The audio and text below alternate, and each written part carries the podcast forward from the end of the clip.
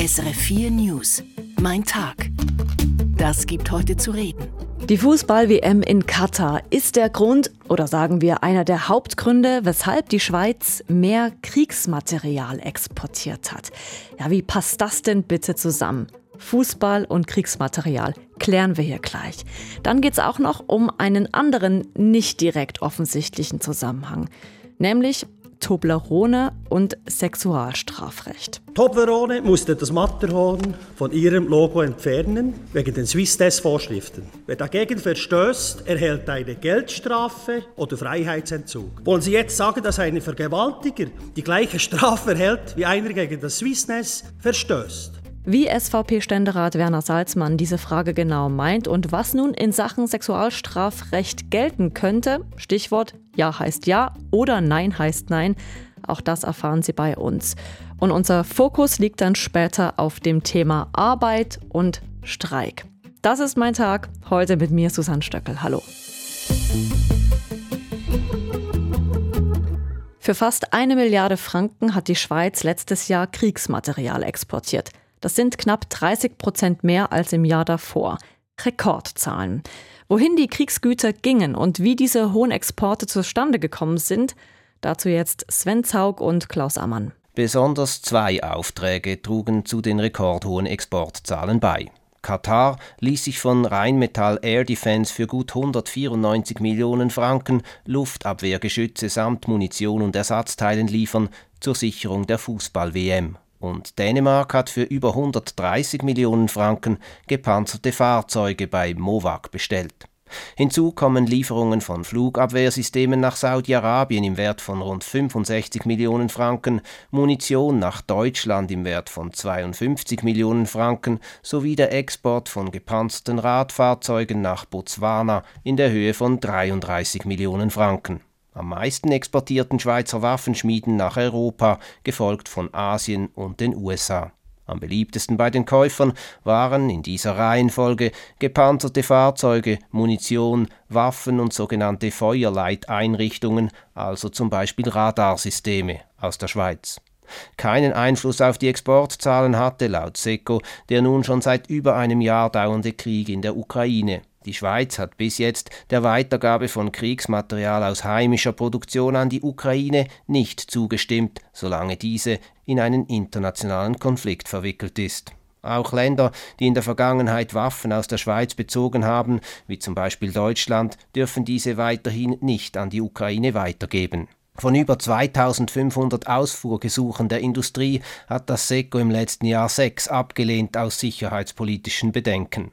Aufgrund der hohen Zahl an neuen Bewilligungen, die der Bund im letzten Jahr erteilt hat, ist damit zu rechnen, dass der Waffenexport auch im laufenden Jahr ein ähnlich hohes Niveau erreichen wird wie 2022. Wann gilt Sex als einvernehmlich und wann spricht man von einer Vergewaltigung? In dieser Frage haben sich National- und Ständerat angenähert. Der Ständerat spricht sich nun für einen Kompromiss aus und will unter anderem das Nein heißt Nein-Prinzip im Gesetz verankern. Und es scheint ganz so, als ob auch die Gegnerinnen diesen Kompromiss akzeptieren wollen. Alle Einzelheiten jetzt von Ruth Witwer. Künftig soll im Schweizer Sexualstrafrecht die Widerspruchslösung gelten. Wer sexuell bedrängt oder bedroht wird, muss eindeutig Nein sagen, verbal oder nonverbal, also mit Gegenwehr. Wenn die Täterschaft diese Signale ignoriert, ist es eine Vergewaltigung. Der Ständerat hat sich heute erneut und in Einklang mit dem Bundesrat für die Widerspruchslösung entschieden. Rechtsanwalt und Mittelständerat Beat Rieder. Mit der Nein ist Nein-Variante geben wir der Justiz nun ein Schlüsselelement in die Hand, welches eine Grenze bildet zwischen der strafbaren Handlung und der straflosen Handlung. Mit dieser Fassung umgehen wir unlösbare Probleme bei der Beweisführung und Beweislastverteilung Neu will der Ständerat die Widerspruchslösung zudem um das sogenannte Freezing erweitern. Wer diesen Schockzustand eines Opfers ausnützt, soll bestraft werden. Für SP-Bundesrätin Elisabeth Baumschneider ist es ein Meilenstein zum Schutz der Opfer. Mais il est important de mentionner que pour le Conseil fédéral, cette solution est déjà un important jalon, un Meilenstein, comme on dit, mais c'est aussi et surtout un progrès pour la protection des victimes des violences sexualisées en comparaison du droit en vigueur actuellement.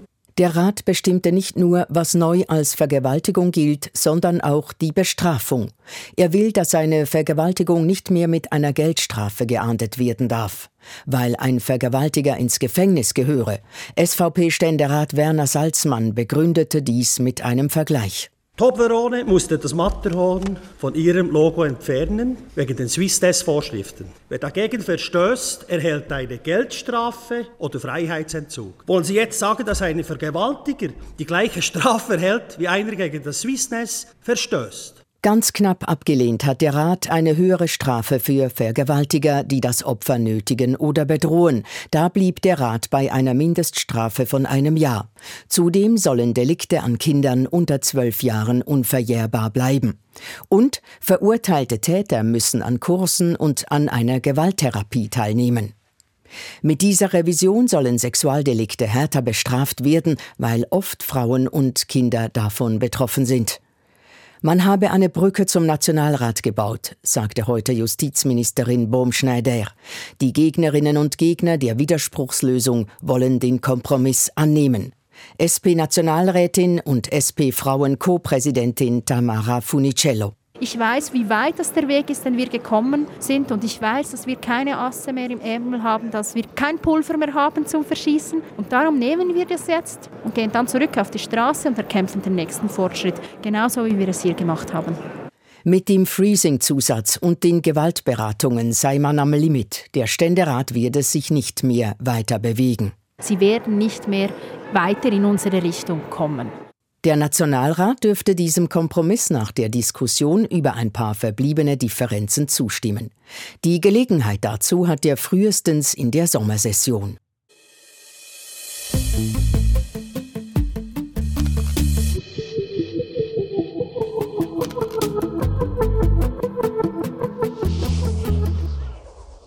Und jetzt unser Schwerpunktthema in dieser Sendung. Schaffe, Zbügler, die Arbeit, der Job.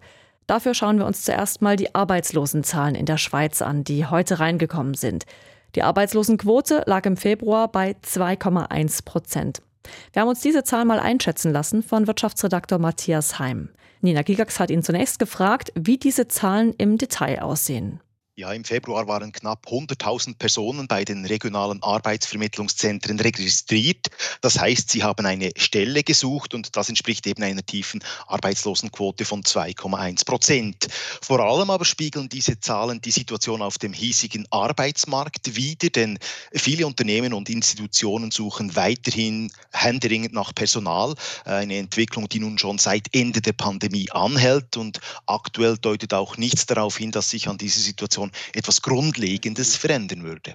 Und wie sind diese Zahlen auch im Vergleich mit den vergangenen Jahren einzuordnen? Ja, also in den vergangenen drei Jahren war der Arbeitsmarkt in der Schweiz wegen der Pandemie durcheinandergewirbelt worden. Diese Jahre taugen deshalb nur bedingt für einen Vergleich. Wenn man aber etwas weiter zurückgeht, dann kann man schon sagen, dass eine Arbeitslosenquote von um die zwei Prozent selbst für Schweizer Verhältnisse sehr tief ist. Und das gibt es eigentlich nur in Phasen, in denen die Wirtschaft besonders gut läuft oder schon fast überhitzt.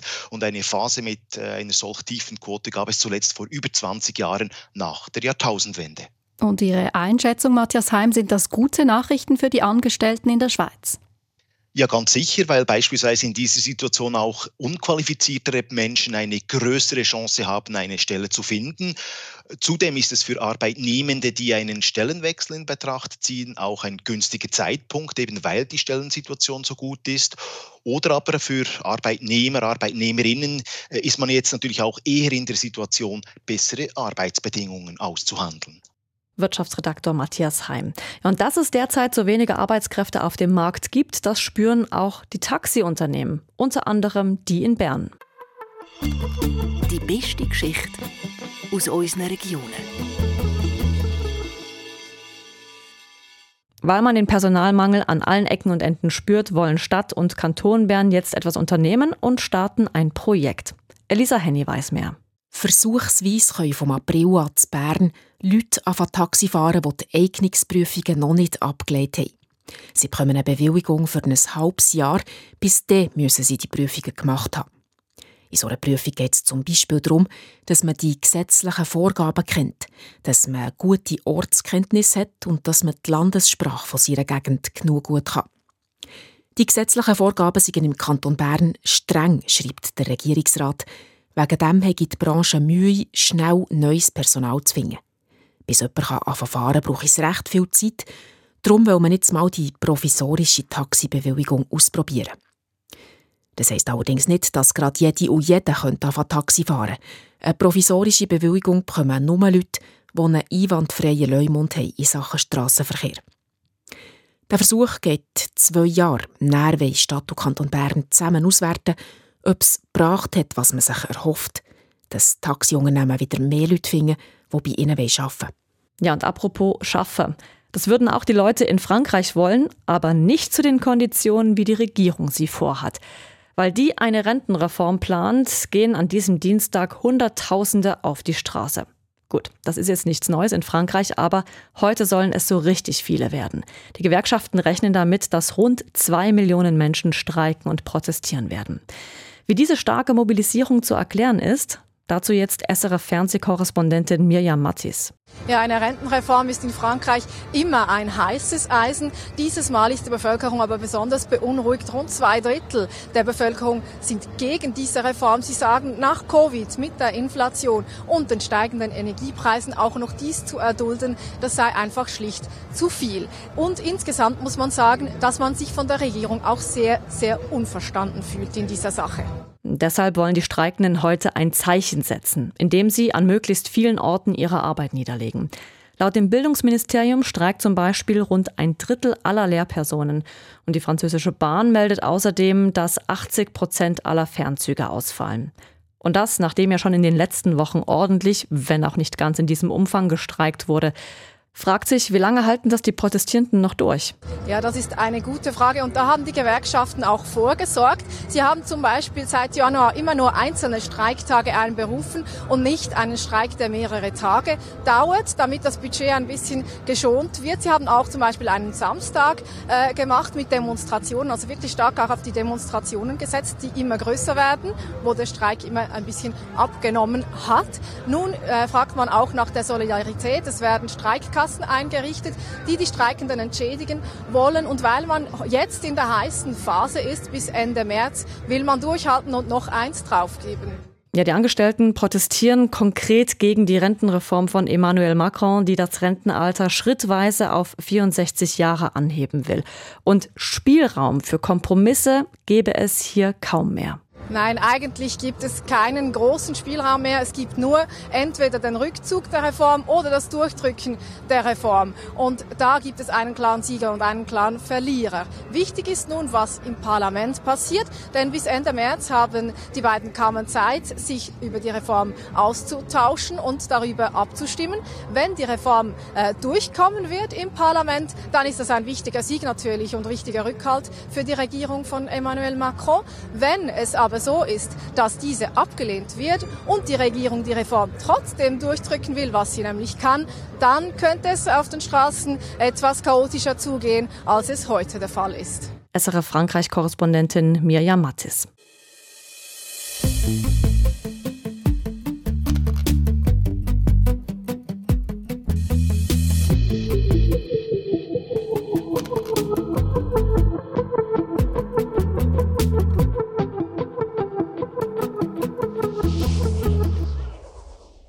Jetzt schauen wir in die Türkei. Und man kann sagen, ja, er hat Chancen, aber hat er auch den nötigen Biss. Kemal Kilicdaroglu will neuer türkischer Präsident werden und damit Recep Tayyip Erdogan das Amt streitig machen. Die türkischen Oppositionsparteien haben Kilicdaroglu für die Präsidentschaftswahlen im Mai nominiert. Philipp Scholkmann erklärt im Gespräch mit Nina Gigax, wer Kemal Kilicdaroglu genau ist. Er ist schon seit einem guten Jahrzehnt der Chef der größten Oppositionspartei. Diese Partei, die CHP, ist säkular und war einmal die staatstragende Partei der Türkei, bevor Erdogan mit seiner religiösen AKP die politischen Verhältnisse im Land umkrempelte. Die CHP ist vor allem in den großen Städten am Mittelmeer sehr stark. Kilic Darolu selbst aber kommt aus einfachen Verhältnissen in der anatolischen Provinz. Er entstammt der alevitischen Minderheit, ist 74 Jahre alt, politisiert eher links der Mitte. Er war einmal Staatsbeamter, hat sich als Kämpfer gegen Korruption einen Namen gemacht. Er gilt als arbeitstüchtig und kompromissbereit, aber als wenig charismatisch. Ihre Einschätzung hat Kemal Kilicdaroglu tatsächlich Chancen gegen Erdogan? Chancen hat er, allerdings wagen sich die wenigsten Prognostiker auf die Äste hinaus, jetzt zwei Monate vor den Wahlen. Einerseits ist Präsident Erdogan geschwächt durch die Wirtschaftskrise und er musste auch jetzt bei der Bewältigung der Erdbebenkatastrophe scharfe Kritik einstecken. Das könnte einen Effekt bei den Wahlen haben. Andererseits gibt es auch Zweifel, ob Kilic Daroglu wirklich den nötigen Biss hat, um gegen Erdogan zu gewinnen, diesen Volkstribun, der zwar angeschlagen ist, aber mit seinen vorigen Reden noch immer Massen mobilisieren kann. Und bis jetzt hat die CHP unter Kilicdaroglu keine nationale Wahl gegen Erdogan gewonnen und die Opposition trat bisher auch in diesem Wahlkampf nicht gerade überzeugend auf. Sie sagen, vielleicht fehlt ihm der nötige Biss. Wie viel Rückhalt hat er denn innerhalb des Oppositionsbündnisses? Das Bündnis ist bunt zusammengewürfelt aus sechs sehr unterschiedlichen Parteien und es wäre an der Frage der Kandidatur von Kilicdaroglu fast zerbrochen. Eine Figur in diesem Bündnis, die Chefin der nationalistischen I-Partei, Meral Akşener, die hat kein Geheimnis daraus gemacht, dass sie andere Politiker in Kilicdaroglus Partei als Kandidaten geeigneter findet, nämlich die beiden Stadtpräsidenten von Istanbul und Ankara, Ekrem İmamoğlu und Mansur Yavaş. Sie hat deswegen sogar den Eklat gesucht. Und es hat eine Kaskade von Krisensitzungen gebraucht, um sie doch wieder an Bord zu holen. Das scheint aber jetzt geschafft, verbunden mit dem Versprechen, dass im Falle eines Wahlsiegs von Kilicdaroglu die beiden Bürgermeister von Istanbul und Ankara zu Vizepräsidenten an der Seite von Kilicdaroglu werden. Ein wichtiger Punkt vielleicht noch, der hingegen für Kilicdaroglu spricht, er kann am ehesten kurdische Stimmen mobilisieren und die stärkste kurdische Partei, die HDP, ist zwar nicht Teil des Oppositionsbündnisses, aber auf deren Stimmenpotenzial von etwa 10 Prozent ist die Opposition angewiesen, wenn sie es gegen Erdogan tatsächlich schaffen will. Auslandredaktor Philipp Scholkmann, der gerade für uns in der Türkei unterwegs ist. Der Wahlkampf dort wird, wir haben es gehört, natürlich auch von den verheerenden Erdbeben überschattet. Und vielleicht hat sich der eine oder die andere angesichts der Erdbeben gefragt, wie es denn eigentlich mit den Erdbebenrisiken hier in der Schweiz aussieht.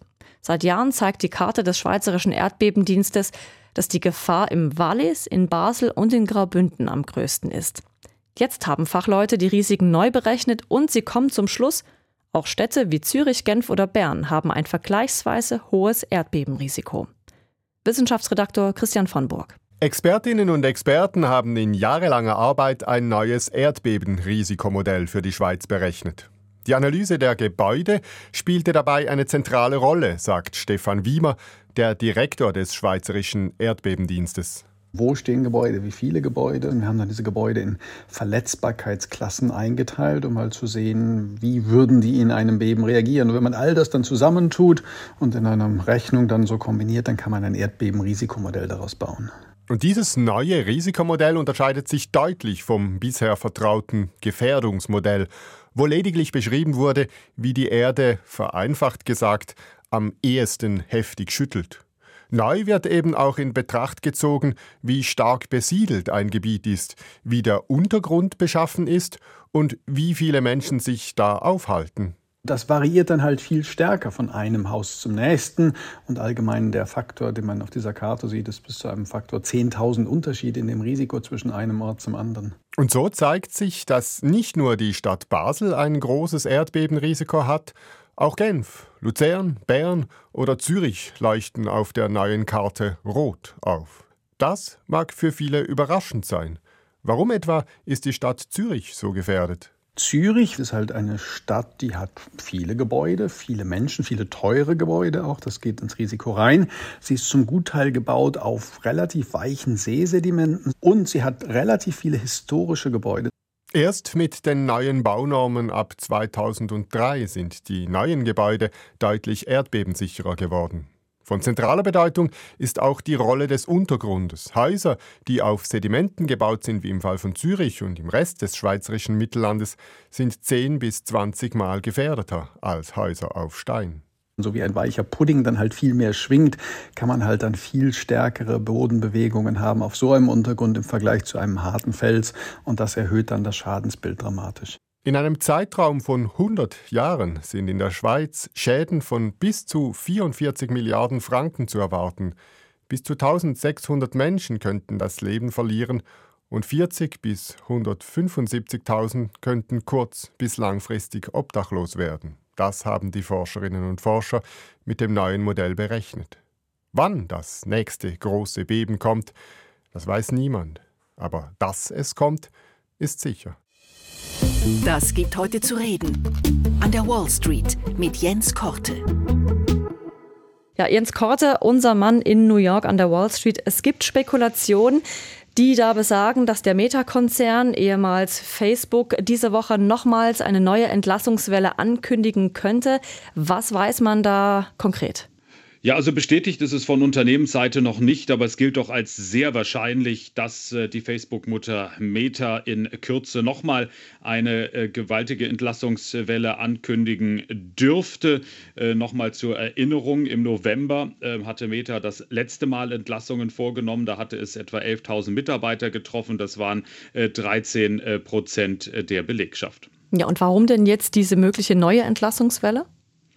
Das Problem äh, letztendlich von äh, Meta sind äh, die hohen Kosten. Das Unternehmen hat sich ja mit aus einem Grund auch umbenannt von Facebook ähm, in äh, Meta, weil das Unternehmen unter anderem dieses sogenannte Metaversum, ähm, eine Virtual Reality äh, Welt entwickeln will. Ob das Ganze erfolgreich sein wird oder nicht, ähm, äh, wird die Zukunft zeigen. Was allerdings die Gegenwart zeigt, ist, dass es enorm teuer ist, dieses Metaversum auszubauen. Der Bereich Reality Labs, der ist bei äh, Meta eben für das Metaversum zuständig, hat alleine im vergangenen äh, Quartal einen Verlust angehäuft von über 4 Milliarden Dollar. Und deshalb sollen die Kosten äh, gesenkt werden. Mark Zuckerberg, der Chef hatte schon im November bei der letzten Entlassungswelle gesagt, 2023, das soll das Year of Efficiency werden. Äh, das klingt nicht besonders ähm, ambitioniert, also das Jahr der Effizienz, das klingt nach Kostenkürzungen, aber das ist eben exakt das, äh, was äh, Meta derzeit macht und ähm, entsprechend ist es eben auch relativ wahrscheinlich, dass jetzt in Kürze tatsächlich eben die nächste Entlassungswelle kommt. Nun ist ja Meta nicht das einzige Unternehmen, das gerade tausende Leute entlässt. Wir haben in den letzten Wochen und Monaten immer wieder darüber berichtet, dass auch andere Unternehmen das getan haben. Und gleichzeitig ist die Arbeitslosenquote in den USA so tief wie seit Jahrzehnten nicht mehr. Wie passt denn das zusammen? Ja, also in der Tat ist es so, dass wir ähm, fast täglich schon äh, von ähm, Entlassungen gerade in der Technologiebranche hören. Äh, es ist äh, während der Pandemie in diesem Bereich möglicherweise zu viel ähm, eingestellt worden und das Ganze wird jetzt etwas äh, korrigiert. Äh, weshalb das Ganze sich insgesamt bei der Arbeitsmarktstatistik noch nicht so richtig zeigt, könnte unter anderem zwei Gründe haben. Das eine ist, äh, gerade wenn Leute aus der IT-Branche entlassen werden, ähm, finden die möglicherweise relativ schnell auch wieder einen neuen neuen Job, wobei die Frage ist, ob das dann zu den gleichen Konditionen, also auch etwa zu der gleichen äh, Bezahlung erfolgt. Ähm, zum anderen ist es aber eben auch so, diese großen Technologieunternehmen mögen an den Märkten, an der Börse eine gewaltige äh, Bewertung haben. Das heißt aber nicht, dass sie allgemein auch so eine große äh, Belegschaft haben, wie das zum Beispiel bei vielen Industrieunternehmen ähm, oder Unternehmen in der Autobranche der Fall ist. Also das spielt da möglicherweise auch eine Rolle. Hohe Bewertungen, viel Hype, aber das heißt noch lange nicht, dass die ähm, äh, Belegschaft insgesamt eben bei diesen Technologieunternehmen äh, so groß ist. Und nur noch ganz am Rande, wir kriegen den nächsten Arbeitsmarktbericht am Freitag und es wird erwartet, dass die Arbeitslosenquote mit 3,4 Prozent auf dem tiefsten Stand seit 1969 geblieben ist. Schlagen wir am Schluss mal den Bogen zurück zu Meta. Was sagt denn nun die Wall Street zu all diesen Entlassungen respektive zu den Spekulationen, dass Arbeitnehmende entlassen werden sollen?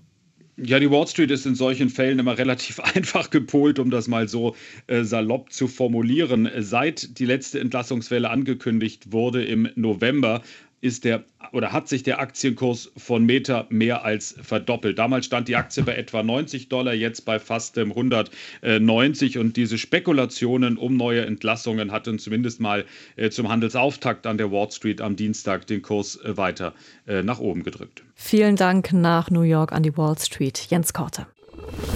Mein Hinhörer. Bis jetzt war ja immer klar, und das zeigten auch jegliche Studien, ist ein Land reich, also verdienen die Leute viel, dann sind sie auch zufrieden oder sagen wir mal zufriedener. Stimmt an sich auch. Aber auf die Jugendlichen trifft das nicht zu, zeigt eine neue Studie. Und das hat auch einen der Studienverfasser selbst überrascht, den Ökonomen Robert Rolf.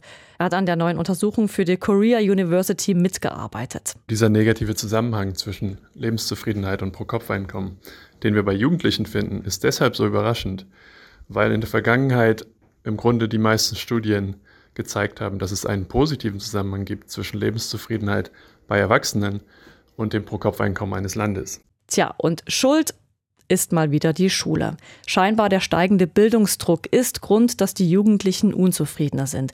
Wir haben darüber auch mit den Jugendverbänden gesprochen und die machen so einige Lösungsvorschläge. Das Interview gibt's in unserem anderen News-Podcast, 4x4 heißt er, und den finden Sie auf der Play SRF App. Das war die Sendung Mein Tag. Am Mikrofon verabschiedet sich Susanne Stöckel.